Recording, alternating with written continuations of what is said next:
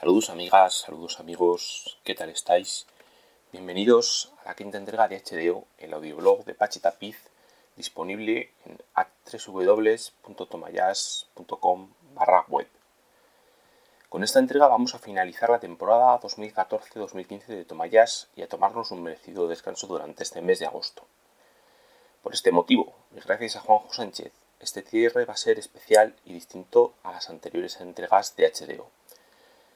Los seguidores de esta sección de Tomayas ya sabéis que siempre comienzo las entregas con música y que entre uno y otro tema se van sucediendo las presentaciones, comentarios. En esta ocasión únicamente vais a escuchar mi voz al principio de la entrega. A continuación sonará la música del enorme Miles Davis en algo así como un Greatest Hits Live in Newport, o lo que es lo mismo, un poco más de una hora seguida de música, sin interrupciones de ningún tipo, que recorrerán las 18 años de la carrera del fantástico trompetista. El pasado 17 de julio se cumplió el 60 aniversario de la primera participación de Miles Davis en el Festival de Newport y con ese motivo se ha publicado el volumen 4 de las bootleg series de Miles Davis titulada Miles Davis at Newport 1955-1975. En cuatro CDs, que son un total de 5 horas de música, se recogen participaciones del trompetista en 8 ediciones del festival. El principal cebo para los seguidores de este músico que hace que no sea una grabación más de Miles es que se incluye ni más ni menos que cuatro horas de material inédito. Lo que sonará a continuación es una selección de temas de distintas ediciones del festival con diferentes formaciones a su vez.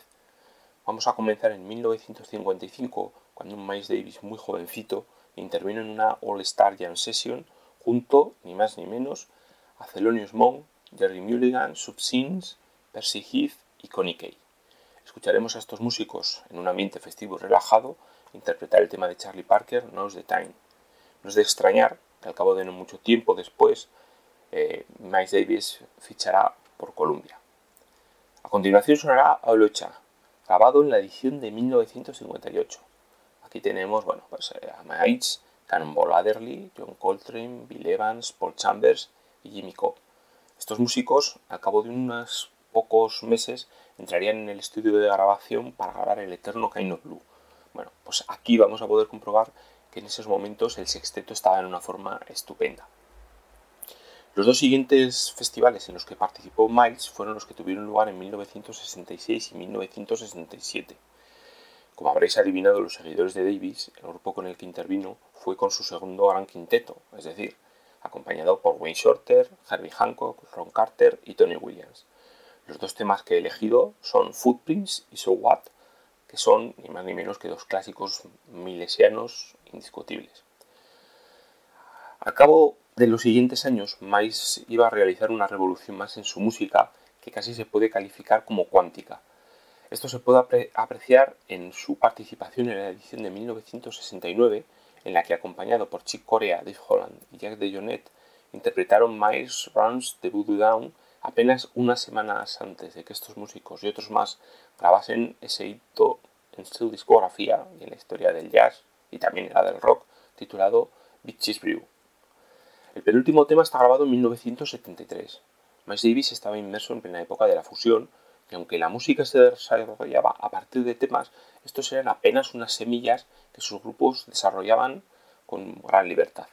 Dave Liebman, Pete Cosey, Reggie Lucas, Michael Henderson, Al Foster y James Tume Forman son los integrantes del grupo de Miles. El tema que suena, el tema que he elegido es el adictivo Turnaround Phrase. El último tema está registrado en 1971 y es el que abrió el primero de los dos conciertos que tuvieron lugar en la edición suiza del Festival de Newport, que en algunas ocasiones tuvo lugar en Europa. El tema que he seleccionado es Directions de Joe Sawinul y los acompañantes de Miles en esta ocasión fueron Gary Bartz, Keith Jarrett, Michael Henderson, Endu Leon Chandler, Don Alias y James Tume Forman. Con esto finalizará esta entrega titulada Miles Davis Greatest Hits Live in Newport.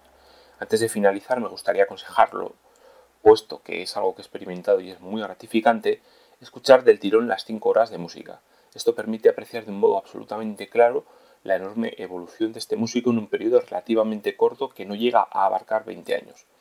Como siempre os indico, toda la información de la música que ha sonado está disponible en www.tomayas.com barra web.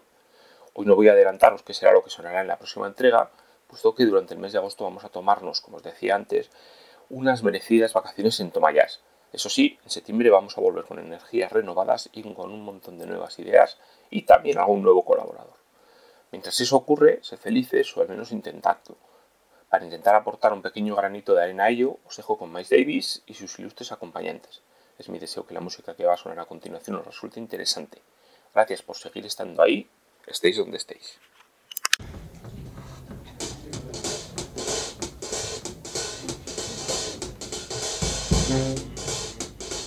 Mm-hmm.